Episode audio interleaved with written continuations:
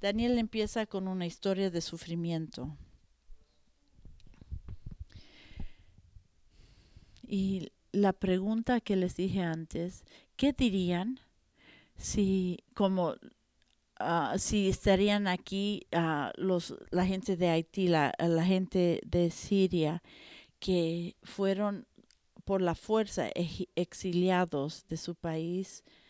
¿Qué dirían? Yo yo sé que yo les digo lo que dirían mucha gente. Ellos dirían que Dios realmente no, no puede ser verdadero. Y si es, entonces Dios es un monstruo. Hace varios años me senté al lado de un señor en, en el avión, un señor de edad, y le pregunté si él conocía o sabía de Dios. Y él dijo, sí, yo creo en Dios yo creeré en Dios si tú me puedes explicar algo. Si, si no te importa, Señor, le preguntaré, ¿qué pasó? Él dijo, bueno, es mi hija murió.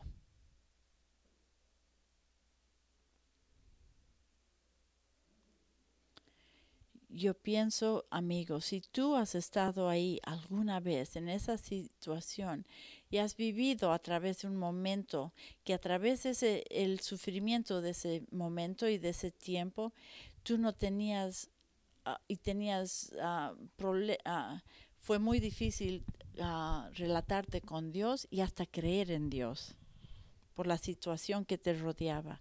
En esa clase de situación yo estoy ah, convencido que esa clase de situación está, es la cual Daniel está confrontado. Nosotros hemos oído muchas veces estas historias porque ah, no prestamos, por, por, lo que la historia es tan familiar, no nos damos cuenta de, de, la historia. Y no deberíamos hacer eso. Así que esto es lo que pasó. Jerusalén está bajo ataque. Ese es el pueblo de Daniel. El rey de Judas se, se, rinde y eh, Nebuchadnezzar se lleva a, los, a la nobleza y se los lleva a Babilonia. a los lleva de su familia y de todo lo que es eh, familiar y conocido. Y a través de su sufrimiento, algo increíble pasa. Ellos no paran de seguir al Señor. Ellos no paran. Eso no es algo que la gente hace normalmente. ¿Qué es lo que hacemos naturalmente cuando estamos sufriendo? La primera cosa es estamos llenas de ira o, nos, deprimir, nos deprimimos o, o o no creemos en Dios, ¿cómo Él puede ser real si hay tanto sufrimiento en este mundo? ¿Tú has oído eso o tú alguna vez has preguntado esas preguntas? Pero Daniel y sus amigos no han respondido así. ¿Y por qué? ¿Por qué no? Es porque creo que ellos creían que en cada punto de su vida habían dos cosas que eran verdades, que Dios estaba en control y que Dios era digno de su de su... Ah, entonces, habían dos cosas. Uno, que Dios estaba en control y, que Dios era digno de nuestra... Ah, ah, de nuestra creencia. Estamos ahora para cuatro meses estudiando Daniel y nuestro estudio se llama Dominión. Y este, este es el tema, que Dios está en control y que Dios está, es digno de nuestra allegiance. Y Daniel, eso es lo que vamos a hablar estos cuatro meses, vez tras vez.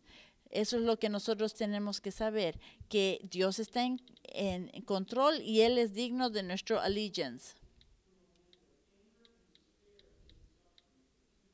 ¿Cómo llego a un lugar de estar en ira con el Señor y, sin creerle, ¿cómo llego de ese lugar a este lugar donde creo en el Señor? Esta es la buena noticia.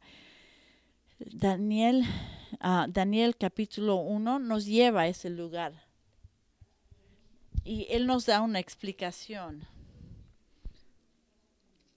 Y nos dice por, cómo, cómo te- hay mejores razones para creer en el Señor que dudar en Él. Lealtad es allegiance, perdón, lealtad. Hay tres razones que nosotros podemos saber que Dios está en control y, y Él ah, merece nuestra lealtad. La, la regla soberana de Dios permite nuestra confianza. Eso es el primer punto. Yo dije este verso el domingo pasado. Veremos Daniel 1, 2. Daniel capítulo 1, 2. Es uno de los más importantes de todito el capítulo. Verso 2. El Señor permitió que Joacín cayera en las manos de Ne- eh, Nebuchadnezzar junto con él. Eh, no dice eh, el Señor permitió que Joamaíz y no dice el Señor desde el cielo notó que Joacim cayó en las manos de Nebuchadnezzar. No, aquí dice el Señor permitió que Joamacín cayera. Joacín. Si tú lees tu palabra, tú sabes que el rey Nabucodonosor ah, tomó a Israel. ¿Y por qué? ¿Cómo hizo esto este rey? ¿No es bueno? ¿Es arrogante? ¿No es bueno? ¿Cómo el Dios de Israel puso este, su país en las manos de un líder, un rey como este? A ver, esto es lo que pasó. Dios siempre se ha relatado con su gente en, ah, en manera ah, compactos. El Dios de la Biblia no solo existe, Él sí, claro, existe, pero Él, existo, él existe en relación con nosotros, no existe así solo. Ahora, cuando yo digo esto, es importante reconocer que todos nosotros tenemos muchas relaciones con muchas personas. Hay varias clases de relaciones. Yo tengo relaciones con mi esposa, con mis hijos, tengo una relación con el perro, perro del vecino, que nosotros tenemos varias relaciones.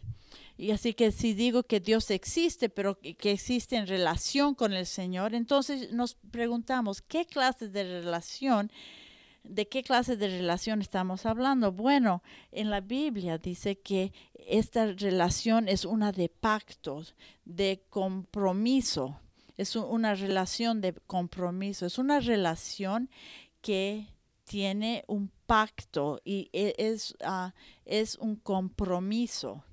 ¿Eso qué significa? Desde el principio, el humano ha existido en relación con Dios y con Dios, uh, definido por un pacto, por un compromiso.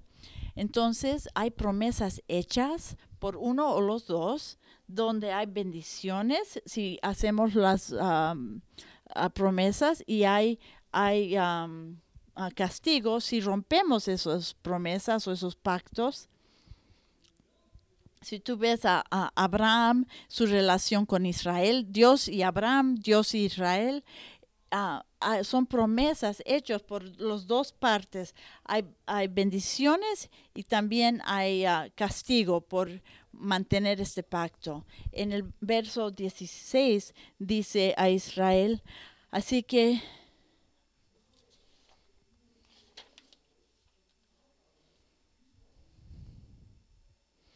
Uh, está hablando no sé de dónde, que tú vas a ser uh, en exilio 19, 4 um, a 8. Y le dice a Moisés, Moisés volvió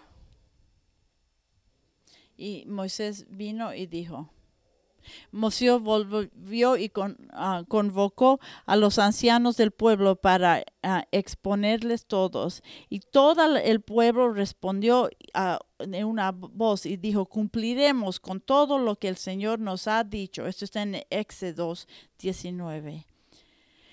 y Moisés llevó esas palabras que dijo el pueblo, cumpliremos con todo lo que el Señor nos ha ordenado, parte del pacto de Israel.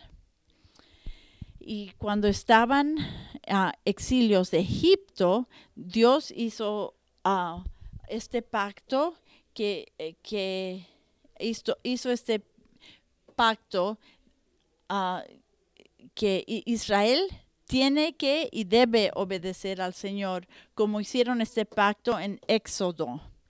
Dios no solo hace cosas buenas para para Israel y les dejan y después Israel puede hacer lo que quiere. No, Dios hace tiene una relación con Israel, hace un pacto, tiene un compromiso con Israel. Él promete bendecir a Israel y Israel promete obedecer a su Dios. Esa es la relación. Y en Deuteronomios 28 aquí nos dice del pacto eh, con detalle detalle. Aquí están las bendiciones y el castigo.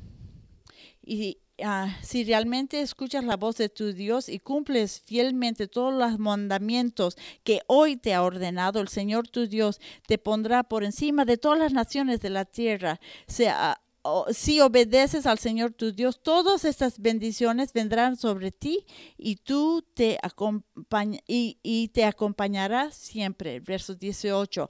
Pero Ah, malditos serán los frutos de tu vientre, tus cosechas, los uh, terneritos de tus manadas y los corderitos de tus rebaños.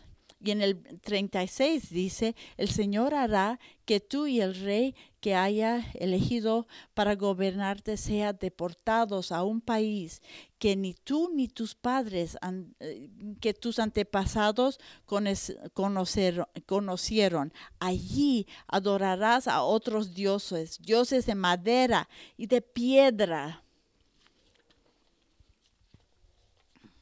Y ahí el Señor te llevará. ¿Qué está diciendo aquí? Él está diciendo que si tú rompes tu promesa, tu pacto, tu compromiso a mí, Israel, entonces vas a tener una consecuencia, vas a hacer exilio. Y yo lo voy a hacer. Así que Dios hace este, este pacto, este compromiso con Israel. ¿Y qué pasa? Ah Ah, entonces, una generación después, ni siquiera una generación después, Israel deja, deja al Señor y empieza a alabar a ídolos.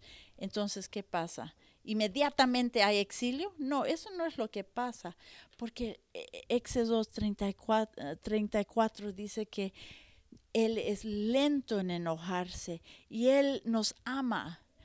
Él, eh, Dios, en vez de exiliarlos inmediatamente, les da advertencia y manda profeta y profeta, otro profeta y otro profeta por cientos de años.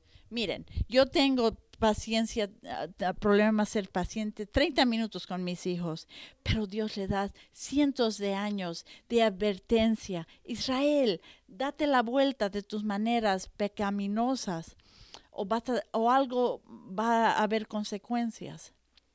Pero en el segundo de, ah, de Crónicos 36, 16,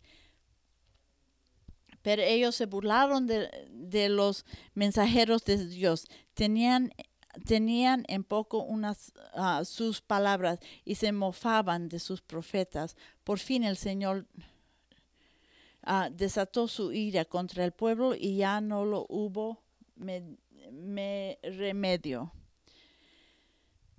Entonces, ¿por qué Dios dio a Israel a un rey como este, Babilonio?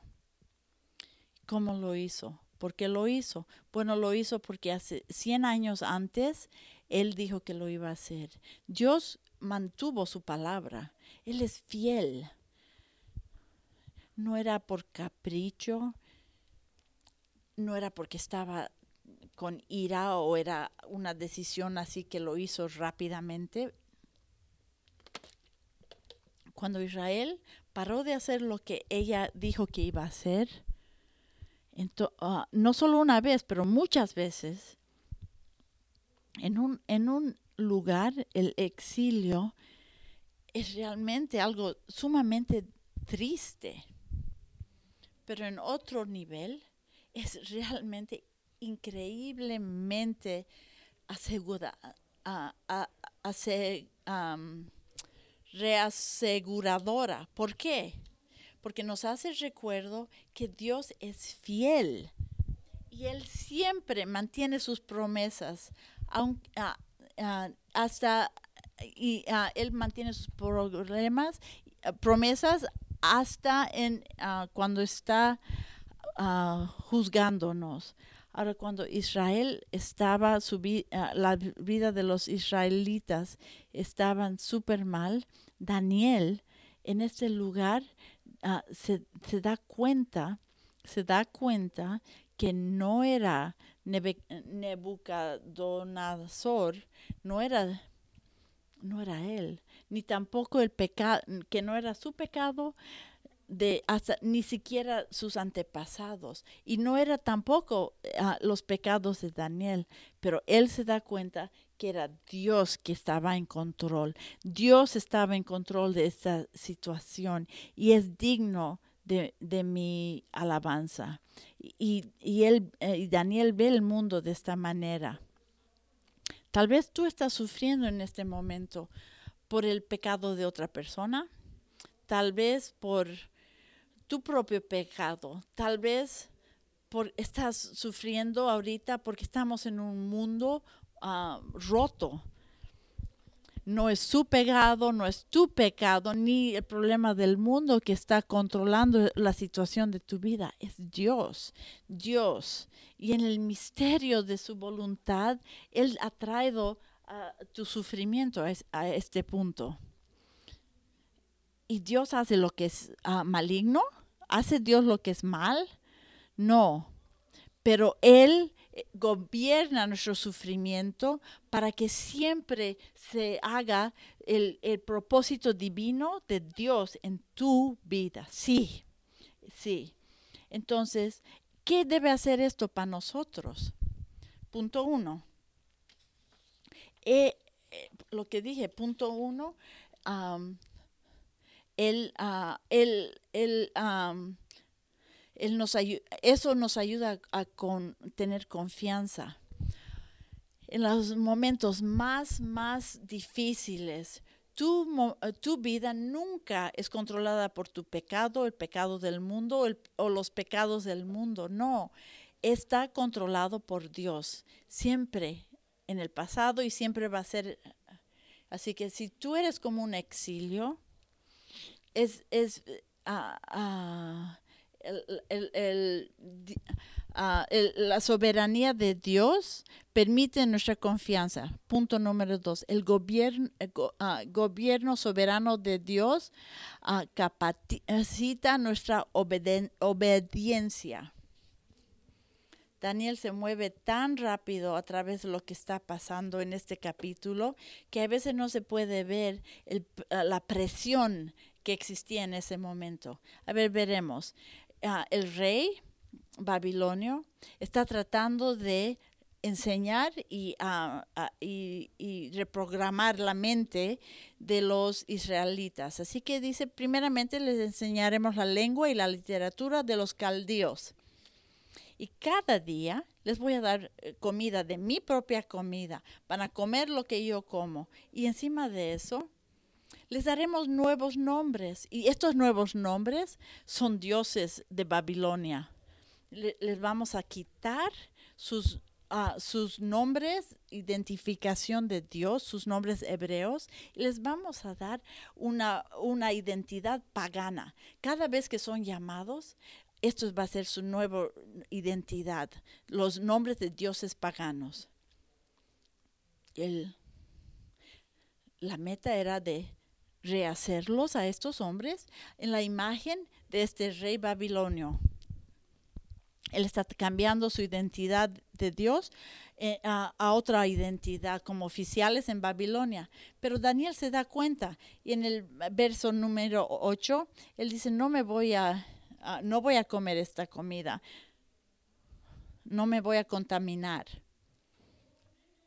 Y esto me parece un poquito ridículo, Daniel. Vamos, oye, hombre, lo menos de, que, de tus preocupaciones lo que pones en tu boca.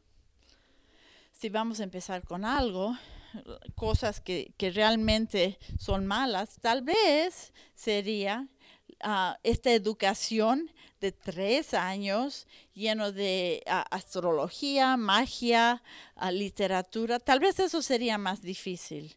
Pero Daniel no nos dice la razón por qué no iba a comer la comida ni el vino.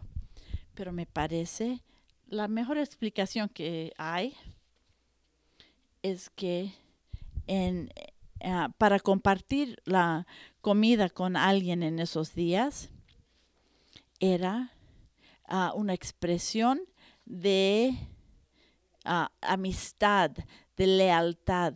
Era un paso hacia pacto. Uh, con, con, la, era una relación y un pacto con la persona que te ofrecía la comida.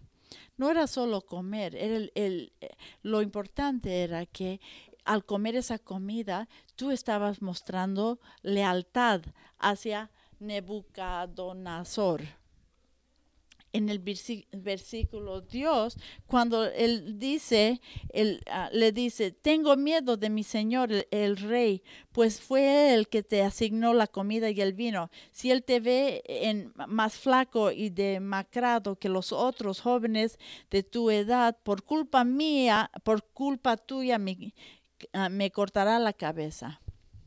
Si tú haces esto, entonces uno de nosotros vamos a morir aquí, Daniel. Es lo que Le dice el jefe oficial. Pero le dice no, uh, no comer era cometer traición contra el rey de Babilonia, el no comer su comida. Tú no, uh, tú no te paras contra esto. Y en capítulo 3 vamos a ver lo que pasa. Pero quiero que paremos y consideremos por un momento, ¿por qué sería tanta tentación para que, que ellos coman y que, eh, que cambien uh, la lealtad hacia Yahweh y, y, coman un poquito. ¿Por qué sería eso uh, una tentación?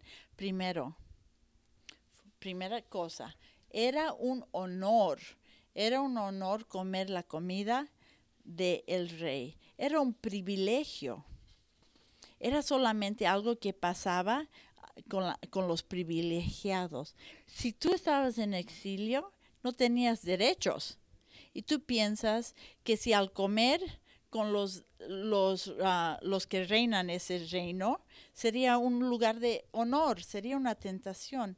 Segundo lugar, era algo que era muy deseable Daniel estaba en un lugar, en un sitio donde estaba, um, donde no había comida.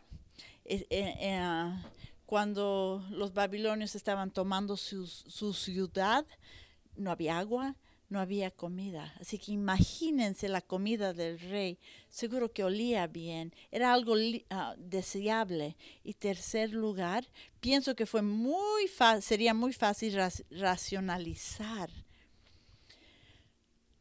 Esto, uh, racionalizar. Mira, yo sigo orando, Dios sabe que yo estoy orando.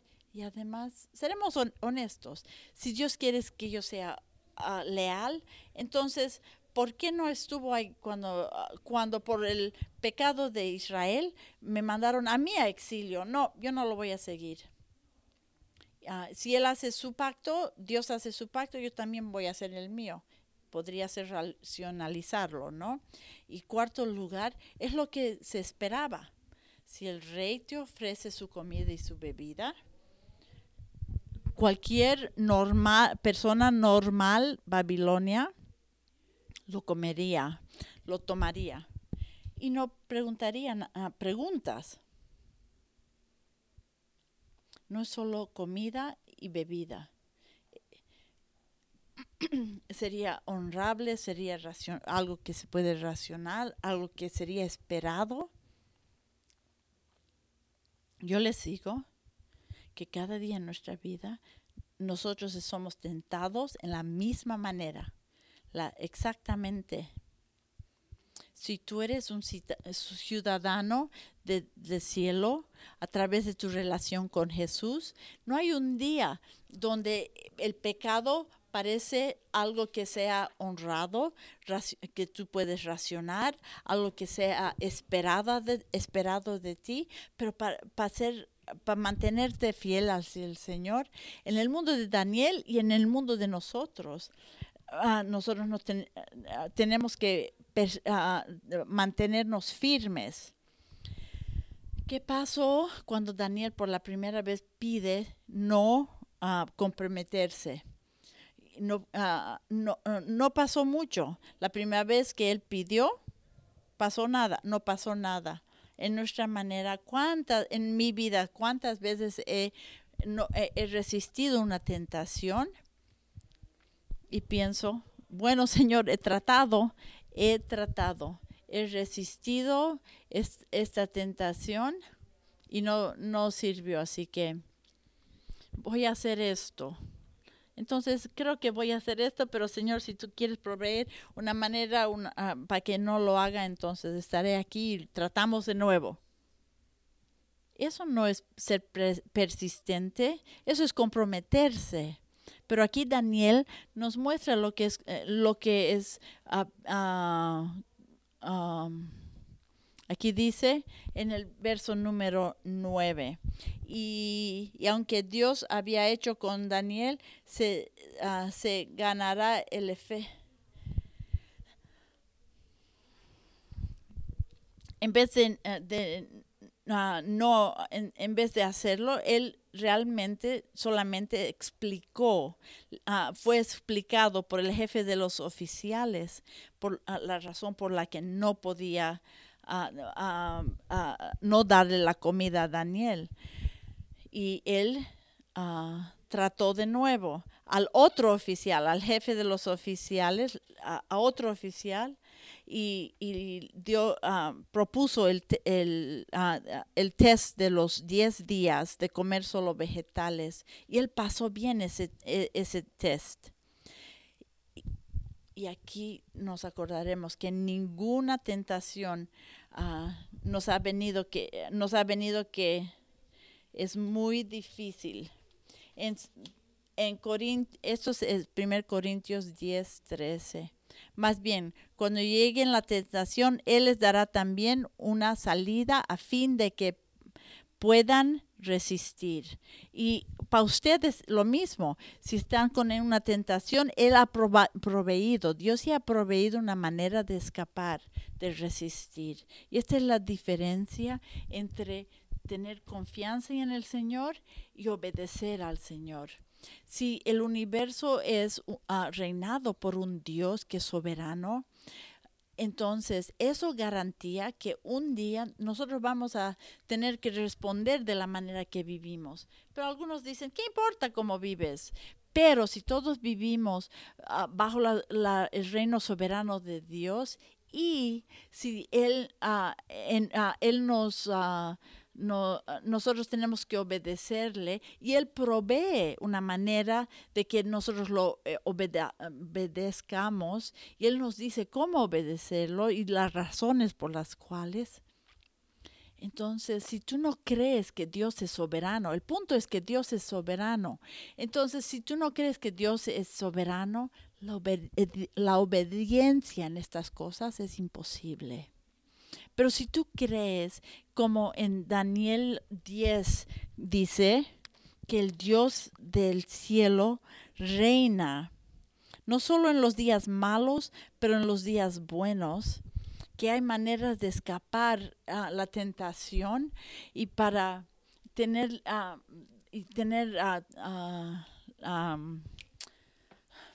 ¿qué es loyalty? entonces la obediencia es Ah, la lealtad hacia Él es posible. Pero cuando tú eres exilio, ah, sería muy fácil ah, comprometerse. Pero es la, soberanía de Dios que nos ayuda a resistir esto. Eh, entonces, el próximo punto. eh, ah, eh, ah, la soberanía de Dios, primer lugar, nuestra confianza. Segundo lugar, ah, gobierna, que Dios gobierna sobre nosotros. Y el tercero que vamos a explicar ahora, es que el, ah, ah, el gobierno soberano de Dios asegura nuestras recompensas. Nuestro, ¿Tú piensas alguna vez en Dios en esta manera? Él nunca dice, obedéceme, o si no, no, nunca dice. Él dice, tú tienes que obedecerme y cuando lo hagas, yo estoy listo para, para mandarte mis bendiciones. Es lo que Él nos dice. Él sabe que la obediencia es algo que es muy difícil. Él sabe que somos como los exilios y Él, y él promete que tener, nosotros vamos a tener una... ah, bendiciones. Y sé que hay varias maneras que la, gracia soberana de Dios nos da bendiciones. En primer lugar, vemos que Dios gobierna el mundo ah, en una manera de que las, las bendiciones de obedecerle, lo voy a decir de nuevo, Dios, Dios ah, la, la, la recompensa para obedecer no es ah,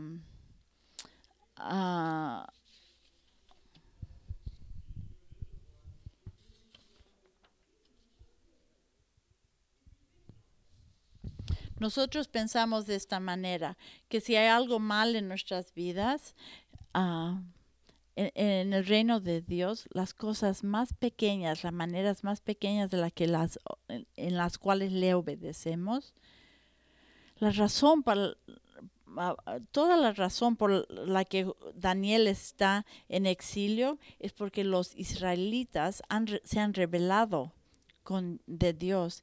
Y al final la consecuencia de lo cual Daniel está escribiendo esto es 70 años después. Pero en el medio de eso, Dios se da cuenta de la obediencia de Dios y le da recompensa. Le da recompensa por su obediencia. Eso significa, si tú estás sufri- sufriendo por tu pecado y la consecuencia de ese pecado, si hoy día tú vas a obedecer al Señor, Él está listo para bendecirte hoy día.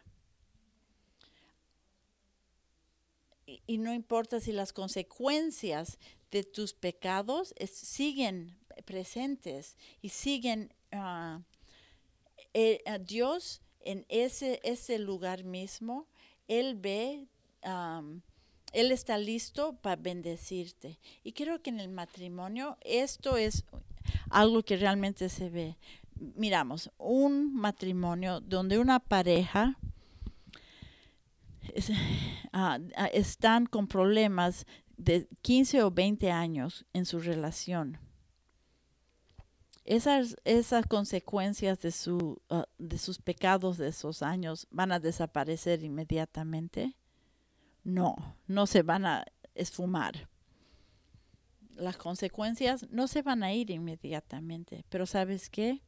No se van a, ir rápidamente, pero hoy día, por primera vez hay veces, si tú escoges en una manera muy pequeña a respetar a tu ah, ah, esposo o esposa, entonces Dios, Dios va a ver eso. Ningún acto de obediencia va a ir, no va a, ir sin tener consecuencia. Si, aunque estamos en el medio del pecado, ninguna obediencia va a ser sin bendición del Señor.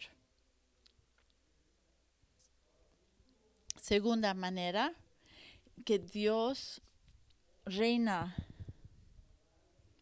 Cuan- si hay obediencia, la manera- ah, si nosotros obedecemos al Señor, entonces va a haber obediencia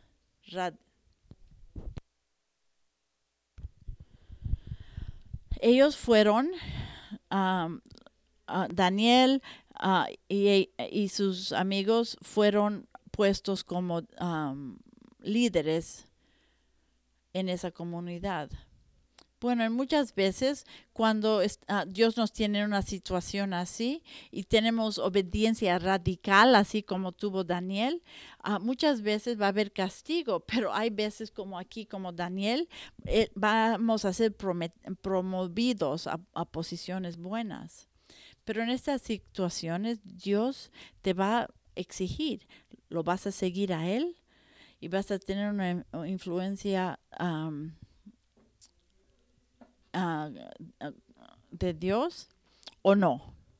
O uno, vas a honrar al Señor o dos, vas a amar a la gente a tu alrededor. Y, la segunda manera es una mentira de Satanás. Cuando tú estás con, eh, con tus amigos de la iglesia, puedes ser bien, uh, bien santa, pero cuando sales al mundo o estás con tus amigos en el trabajo, entonces bajamos nuestra, nuestra santidad un poquito. Y no somos tan santos y, ah, porque la gente no se relaciona tanto con nosotros y la influencia que tenemos con nuestros amigos baja porque somos tan santos. Entonces se, nos sale una o dos palabras malas o tomamos... Uh, pero esto es para vernos mejor en los ojos de nuestros amigos. Si tú quieres, eh, pero todo es porque yo quiero tener una posición de influencia con estos amigos. Esa es mi racionalización en esto. Pero amigos, eso es una mentira. Si tú estás comprometiendo tus convicciones o estás ocultando tus convicciones con esos que no tienen esas mismas convicciones, entonces tú tienes Ah, tú no tienes miedo, ah, tú tienes miedo de, los hombres. Y este es un, uh, y este es un cristianismo que e, es como, e, e, es, es como si fueses parte del mundo, pero un poquito más limpio que el mundo. Dios no ha muerto por ti para que tú seas una, ah, seas bueno con tus amigos. No, Dios ha muerto para ti para que tú seas santo, para que el mundo te vea y diga, ah, eso es como se ve ser un hombre de Dios. Ellos no te van a ver y van a decir, qué bueno este tipo. No, ellos te van a ver y van a decir, así es Dios.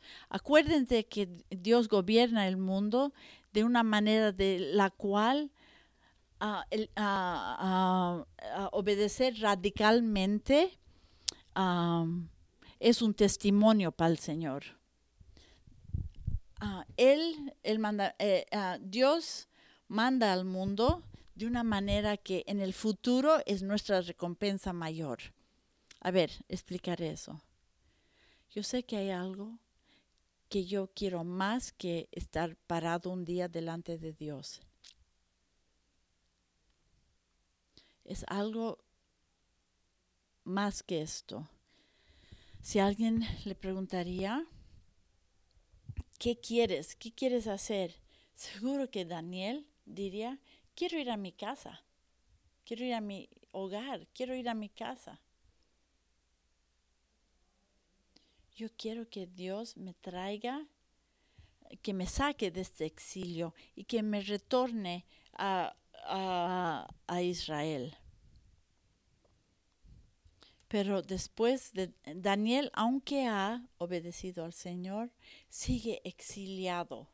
¿Qué significa esto? Sigue él exiliado.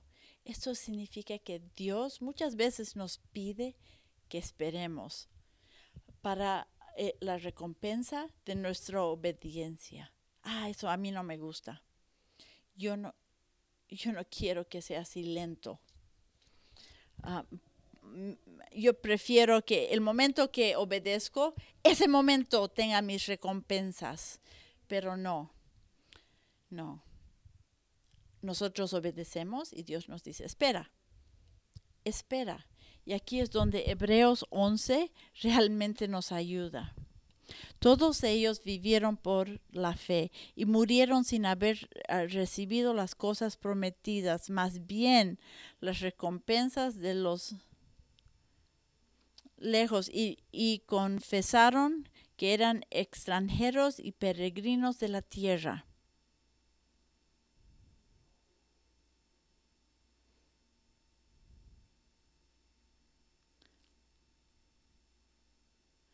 Como somos extranjeros y peregrinos en nuestra tierra, eh, buscando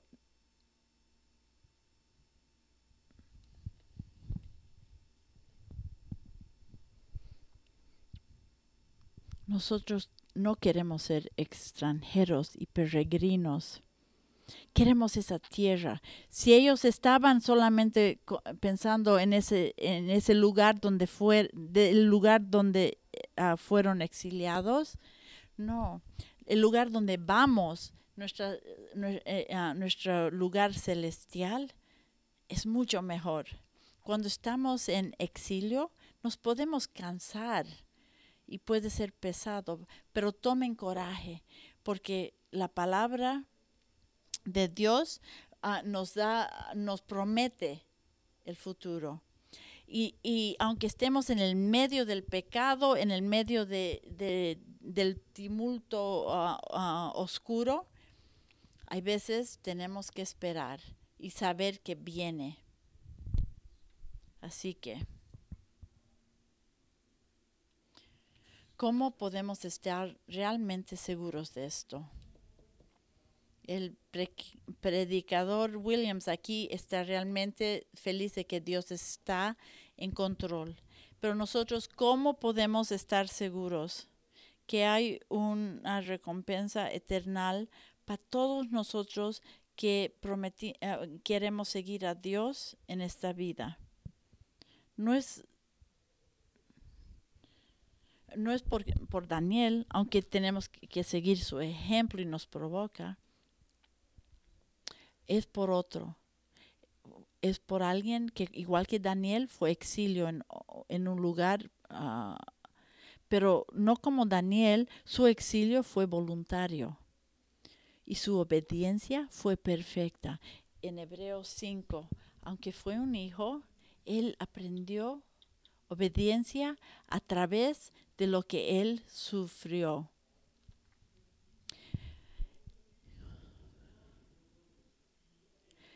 Eh, eh, la esperanza en nuestro futuro no es que tenemos que ser como Daniel, porque nosotros vamos a pecar y vamos a no poder hacerlo. Nuestra esperanza en el futuro es por Jesucristo, porque Él tomó nuestro exilio, y tomó nuestros pecados y tomó nuestra tristeza y nos promete un mundo, uh, salvación eterna en cada punto de, de nuestras vidas, Dios está en control y Él es digno de nuestra um, alianza. Y eso, y, eso, y eso empieza a través de nuestra fe. Todas las cosas pesadas de nuestras vidas, nuestros pecados, nuestros problemas, puede ser dada a Dios, a Jesús. Daniel obedeció a Dios porque él tuvo fe en él. Y aquí uh, tener uh, fe en Dios significa tener fe en Jesús. Tener fe en Jesús ahora. No trates de, de no, no, no es tu habilidad de ser un Daniel. Eh, tu esperanza es Cristo, no en ser capaz así como Daniel, pero tu esperanza es en Cristo. O sea, mi capacidad de ser un Daniel o, uh, uh, o mi esperanza en Cristo. Esta es una buena palabra de tu control soberano. Ayúdanos ahora a aferrarnos al Señor, para ser provocados por el ejemplo de Daniel. Y, y, no tener esperanza en nosotros mismos, pero que nuestra esperanza sea en ti para mostrar a todo el mundo quién tú eres. Gracias por tu sacrificio, para acordarnos tu cuál es tu identidad.